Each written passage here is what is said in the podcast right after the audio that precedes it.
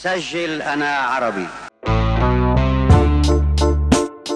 Salut, c'est Fatma Torkani et bienvenue dans un nouvel épisode d'Arabia Vox, le podcast qui parle de trajectoire et d'arabité. Ce mois, et pour la dernière de l'année, on va parler drague, on va parler d'Alida et on va parler de culture berbère avec la Kahina. Présente actuellement sur le super show Drag Race, la Kahina est la première drag maghrébine à participer à l'émission et ça, toute franchise confondue. Dans cet épisode, je vous propose d'écouter Malek, celui qui a donné vie à la flamboyante et à la théâtrale Kaina. Malek est originaire de Tunisie. Il est arrivé en France après son bac pour ses études et un soir il a enfilé une paire de talons pour rigoler et puis il a fini par redonner vie à la mystique et mystérieuse reine berbère. Avec Malek, on a parlé de plein de choses. Son parcours, sa vision du milieu drague, la création de son personnage, ses inspirations, du fait d'être queer et arabe, qui est un sujet essentiel et d'autant plus qu'on est en plein mois des fiertés. J'espère que cet épisode vous plaira. Bonne écoute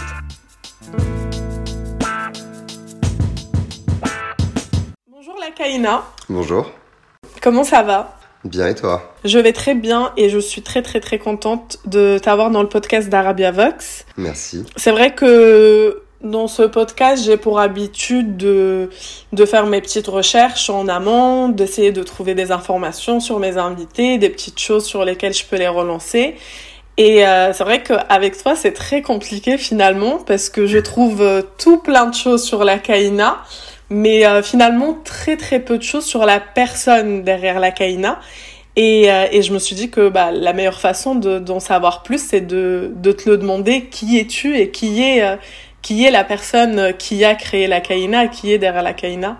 Ouais, bah écoute, euh, je pense que c'est aussi euh, voulu qu'il n'y ait pas tant d'informations que ça, euh, parce que c'est plus Kaena généralement qu'on met en avant. Euh, derrière Kaena, du coup, il y a Malek, Malek qui a 23 ans, bientôt 30, et qui qui a qui est né, qui a grandi à Tunis, qui est à Paris depuis maintenant euh, 12 ans. Et euh, je suis venu ici pour faire mes études après mon bac. Et puis un jour, j'ai mis des talons aiguilles et une perruque. Et, et tout est parti en cacahuète. en étant étudiant, en gros, j'ai passé euh, pour mes études un an en Afrique du Sud. Et euh, je me suis retrouvé beaucoup de temps le soir seul. Et euh, à- avec beaucoup de temps à, à perdre. Donc euh, bah, j'ai regardé beaucoup, beaucoup de choses sur Internet, sur YouTube. Et c'est là où j'ai réellement découvert du coup RuPaul's Drag Race. Euh, je connaissais déjà parce qu'on m'en parlait sur Twitter, sur ce, sur ce genre de, de, réseau. Mais euh, c'est là où je m'y suis intéressé vraiment beaucoup plus. Et en me disant, ah, il y a un truc qui me plaît vraiment beaucoup derrière ça. Et du coup, en rentrant d'Afrique du Sud, c'est là où j'ai commencé à aller voir des shows euh, à Paris. Il a fallu en trouver d'abord. Et après, une fois qu'on les a trouvés, euh, bah, j'ai commencé à y aller de plus en plus, de plus en plus. Et puis maintenant, je suis le show.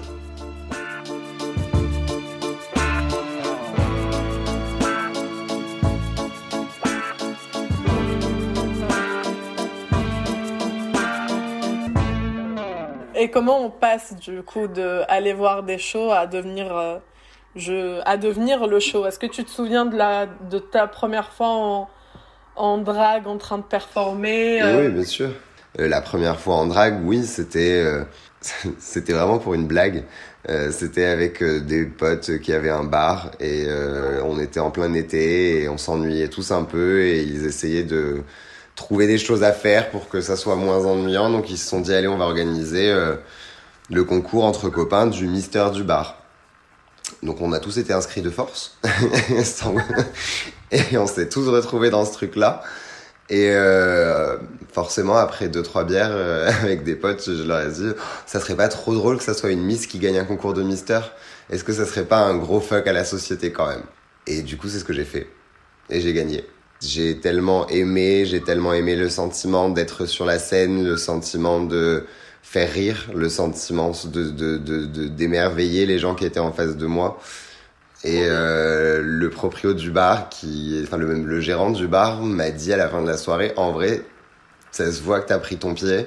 Tu nous as beaucoup fait rire, tu nous as fait prendre nos pieds. Est-ce que ça te dirait de revenir le faire pour une vraie soirée cette fois et en venant vraiment faire un vrai show euh, de la Kaena qui ne s'appelait pas encore Kaena à l'époque, mais euh, et j'ai dit oui. Et en fait, j'ai plus jamais arrêté.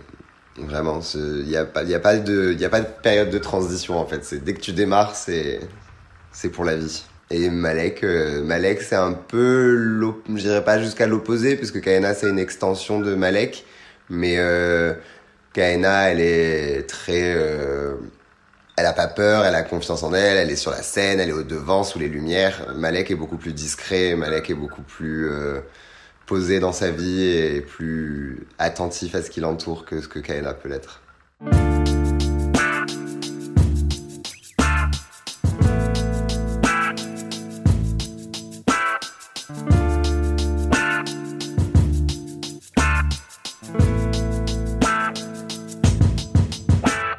parlais de Drag Race tout à l'heure, du fait que voilà, c'était une de, tes premières références. Euh, et maintenant, t'es dans Drag Race. Donc, euh, c'est assez incroyable comme expérience. Comment ça s'est passé? Alors, on a fait des castings. Euh, il y a eu à peu près, je crois, 400 candidatures en tout.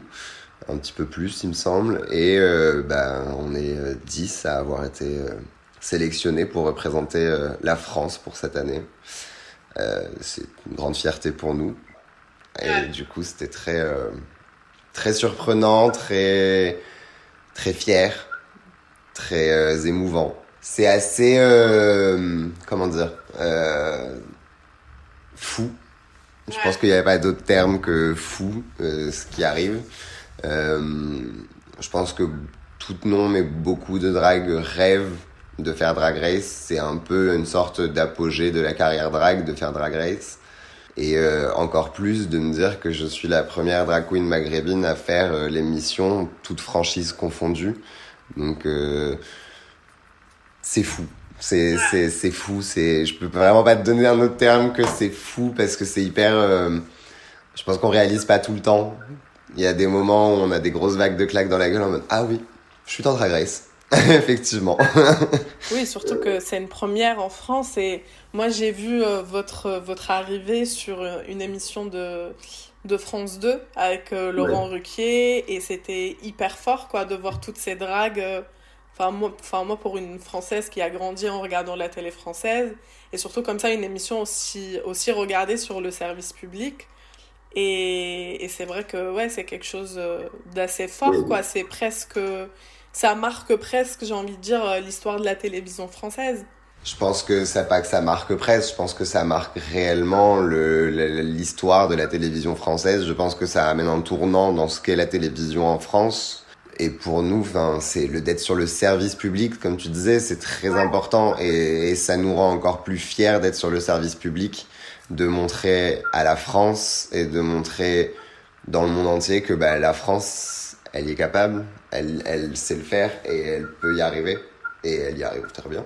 Je pense que c'est ce qui fait aussi la beauté de, du programme euh, que vous allez pouvoir voir. C'est ça, c'est que certes, c'est des paillettes et c'est très beau et on rigole et on en a plein les yeux, mais il y a aussi beaucoup de, de sujets euh, politiques, beaucoup de, de, de, de l'homophobie, la grossophobie, la transphobie. Euh, beaucoup de sujets qui sont abordés, qui sont des sujets qui sont importants et qui, je pense, sont des sujets dont on ne parle pas encore assez en France et euh, dont il faut qu'on parle plus.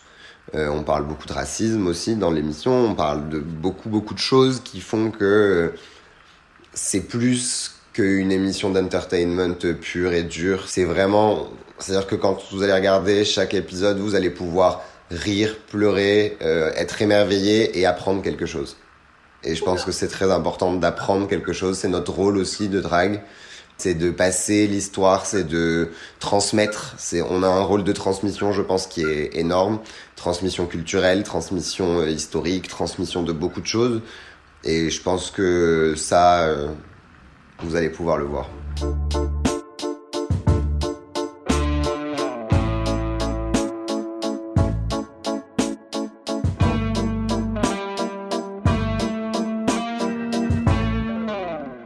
J'aimerais qu'on revienne maintenant sur ton nom de drague, qui est vraiment euh, incroyablement bien choisi. Euh, du coup, la Kaina, qui est euh, une, une reine berbère d'Afrique du Nord, qui est connue pour avoir résisté jusqu'à la dernière minute aux invasions arabes en Afrique du Nord. Comment tu as fait le choix de, de choisir le nom de cette reine-là, qui est très fort en, en symbolique pour toutes les personnes qui viennent du Maghreb, je pense et qu'est-ce qu'elle représente pour toi, cette figure féminine? Mais je pense que c'est pour ça que je l'ai choisie, c'est pour tout ce qu'elle représente. Euh, le, point de départ, ça a été aussi beaucoup... Euh, son histoire fait que on a des doutes sur le fait qu'elle serait morte à Tunis, en Tunisie, en tout cas à plusieurs endroits où il y a des hésitations et, et du coup il y a des pas vraiment des mausolées, mais il y a des monuments où il y a des choses qui sont un peu érigées à son effigie et c'est des histoires. Euh, moi, je sais que j'ai un souvenir de mon grand-père qui me racontait l'histoire de la Kaena un jour en voiture. Enfin, je saurais pas dire qu'elle a javé ou comment, mais c'est une histoire qui m'a marqué et euh, et du coup, quand j'ai commencé à chercher vraiment mon nom de drague, euh, c'est apparu comme une évidence.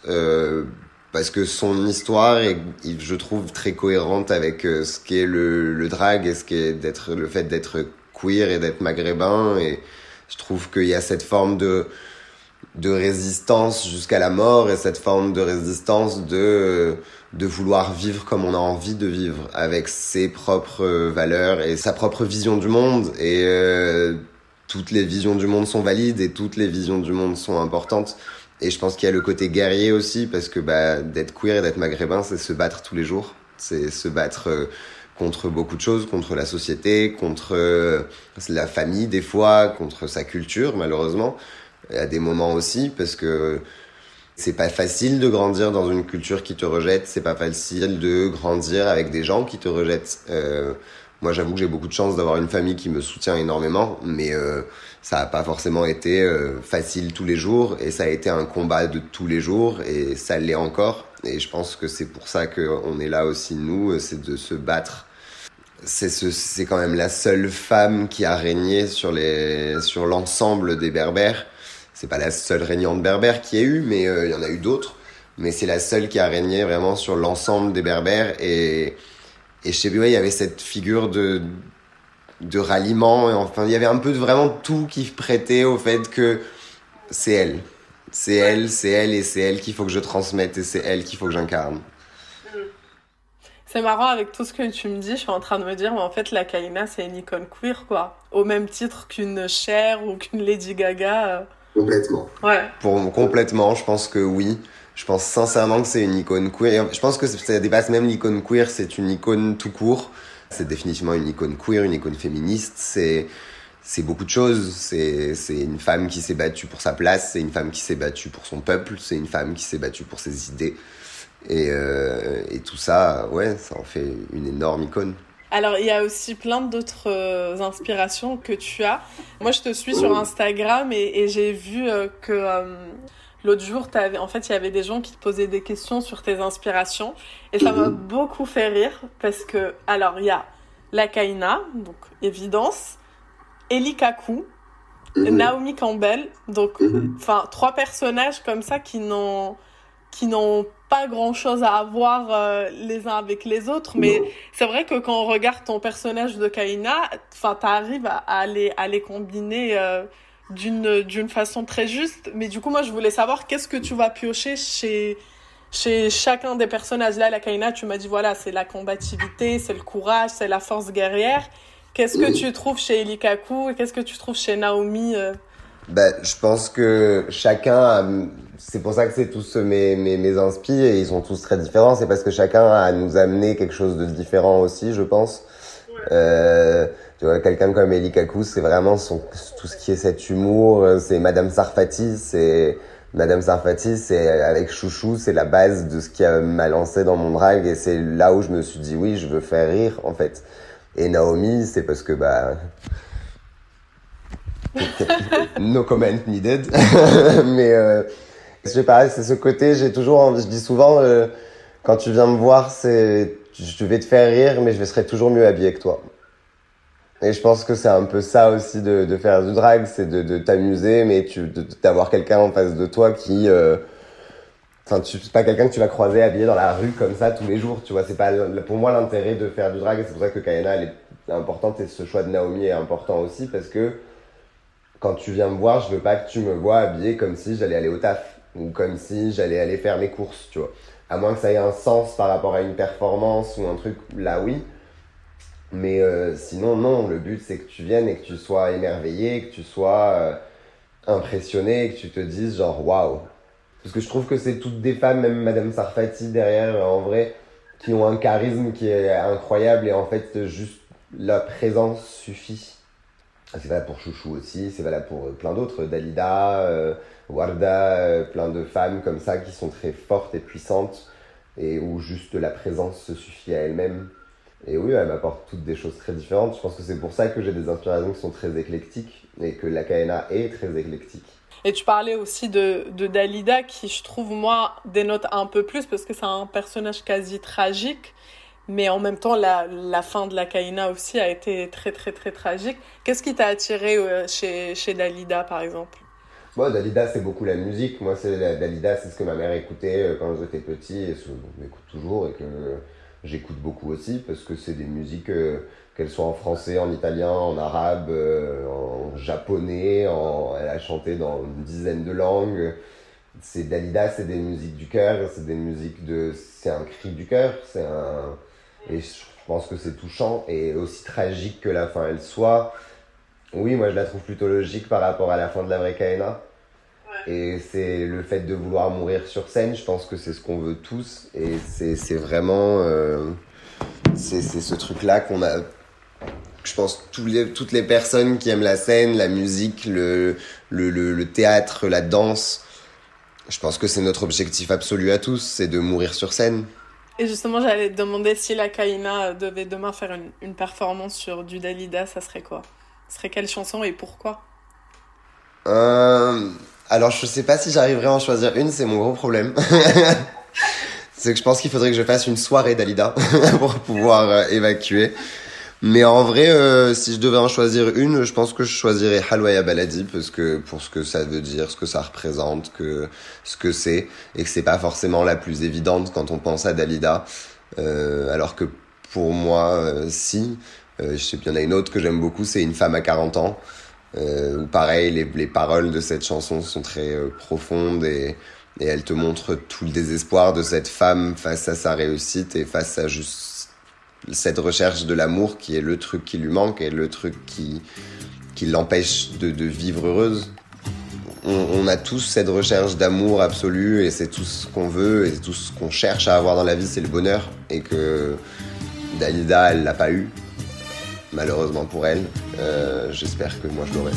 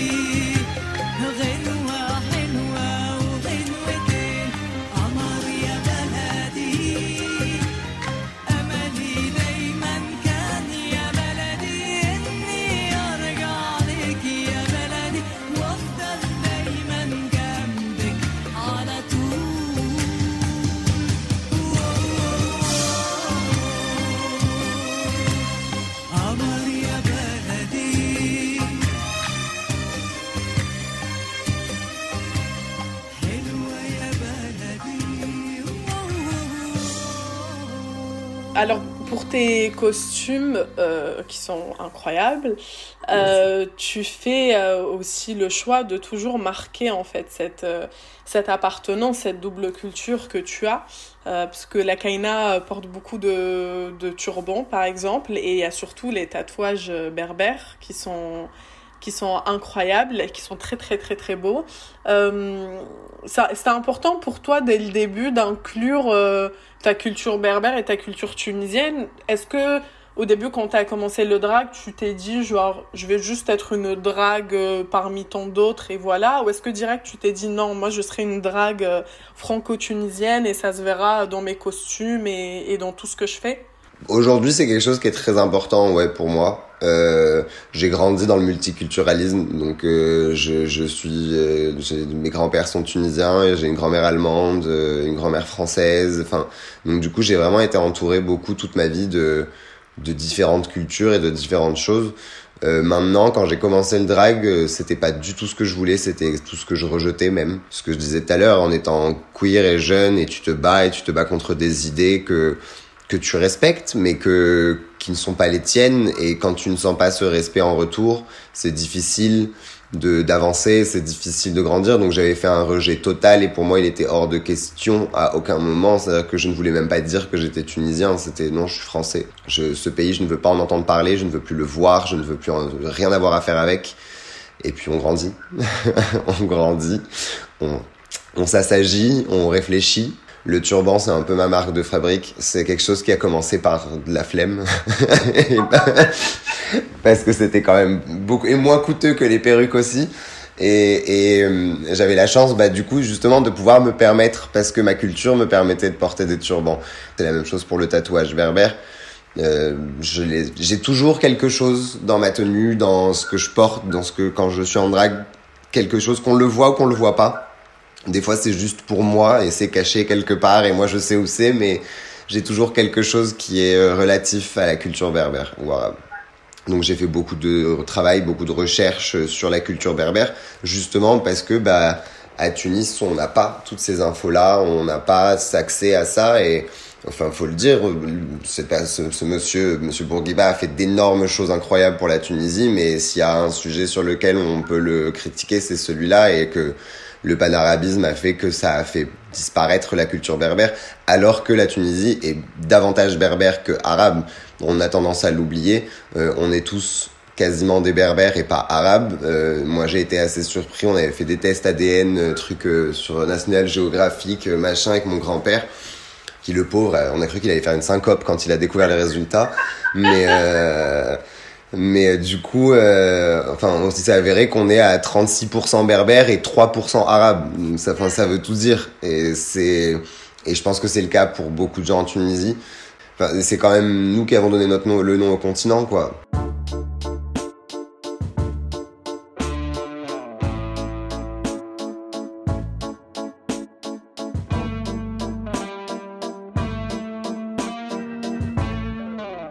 Tu disais que c'était très difficile pour toi de te construire euh, euh, en tant que en tant qu'homme euh, tunisien et queer et que t'as pas toujours accepté cette culture-là, mais c'est parce qu'aussi cette culture-là ne t'acceptait pas et qu'il y avait un peu un rapport d'opposition. Mais aujourd'hui, voilà, t'en es ressorti plus fort et, et c'est des choses que, que t'as pu te réapproprier. C'est quoi le lien aujourd'hui que, que t'entretiens avec, avec ce pays-là, avec la Tunisie? Je, je suis conscient que je ne- je n'ai je n'ai pas forcément envie pour l'instant et de ce que je fais, je ne pourrais pas vivre là-bas euh, au jour le jour parce que je pourrais pas y exercer le métier que j'ai envie d'y exercer et que c'est pas possible. Qu'il y a toujours ce retour à c'est le retour aux sources quoi un petit peu entre temps c'est c'est c'est un peu ça je dirais ouais c'est peut-être le bon terme c'est la source c'est vraiment la source qui va se déverser lentement euh, dans la mer et euh, et au Tunis c'est le, le point de départ quoi La question que je pose euh, tout le temps pour conclure euh, les épisodes de ce podcast, c'est en fait de demander à, mes invités qui viennent tous euh, d'horizons différents, de pays différents, qui ont des expériences avec leur identité qui est très différente. En fait, je leur demande leur, leur définition d'être arabe, ce que c'est pour eux être arabe. Et je me demandais si cette question collerait avec toi, vu que c'est vrai que toi, tu revendiques beaucoup cette, cette identité berbère. Et enfin, d'ailleurs, dans, dans ta bio Insta, il y a écrit euh, Berber Queen. Donc, je me suis dit, est-ce que, euh, est-ce que pour toi, être arabe, ça a une signification Ou est-ce que toi, tu t'attaches plus à cette, euh, cette euh, identité berbère? Je sais que des fois, il y a des personnes qui vont se définir que comme berbère et pas comme arabe. Comment tu te situes euh, La Tunisie, c'est un pays qui a eu beaucoup d'influences diverses et variées. Et au final, euh, je suis berbère, euh, oui, mais je suis aussi arabe. Et je suis les deux. Et je suis un tout, un rien. Et je suis beaucoup d'autres choses. Je suis français, je suis allemand, je suis beaucoup de choses. Mais pour moi, être arabe aujourd'hui, c'est être justement, c'est être ce multiculturalisme, c'est être ce mélange des différents horizons. Et, et c'est être euh, ce mélange des points de vue, ce mélange de, de mondes. Le, Maghreb, le monde arabe, il est un peu à cheval sur l'entre-deux mondes, de ce, monde très occidentalisé et ce monde très oriental encore. Donc euh, il, y a beaucoup de choses dessus qui, qui tendent un peu de chaque côté et qui te tiraillent de vers l'un vers l'autre. Et, euh, je pense que c'est ça être arabe aujourd'hui, c'est être, être révolutionnaire, entêté, mais euh, sûr de ses idées. Ouais, Ouais, c'est une euh, magnifique euh, définition. C'est une définition parfaite. Ben, on va finir sur cette note-là. Merci beaucoup, euh, Kaina. merci, beaucoup, Malek. Maintenant, on connaît ton, ton prénom. Et puis, euh, je te souhaite plein de, d'encore de très beaux projets et de continuer à nous faire rêver avec la Kaina. Merci beaucoup et merci à vous pour cette invitation. À bientôt. Merci d'avoir écouté la Kaina et merci à Malek, bien sûr, de sa confiance et du temps qu'il m'a accordé. Je remercie particulièrement toute la team podcast chez Arabia Vox, dont fait partie Donia Ismail, Racha Baraka et bien sûr notre bonne fée Amel Almia. Enfin, merci à vous d'avoir suivi cette troisième saison d'Arabia Vox. On se donne rendez-vous dès la rentrée pour plein de nouveaux épisodes avec plein de nouvelles personnalités et plein de nouvelles trajectoires. Je vous souhaite de passer un bel été et puis on se retrouve très bientôt.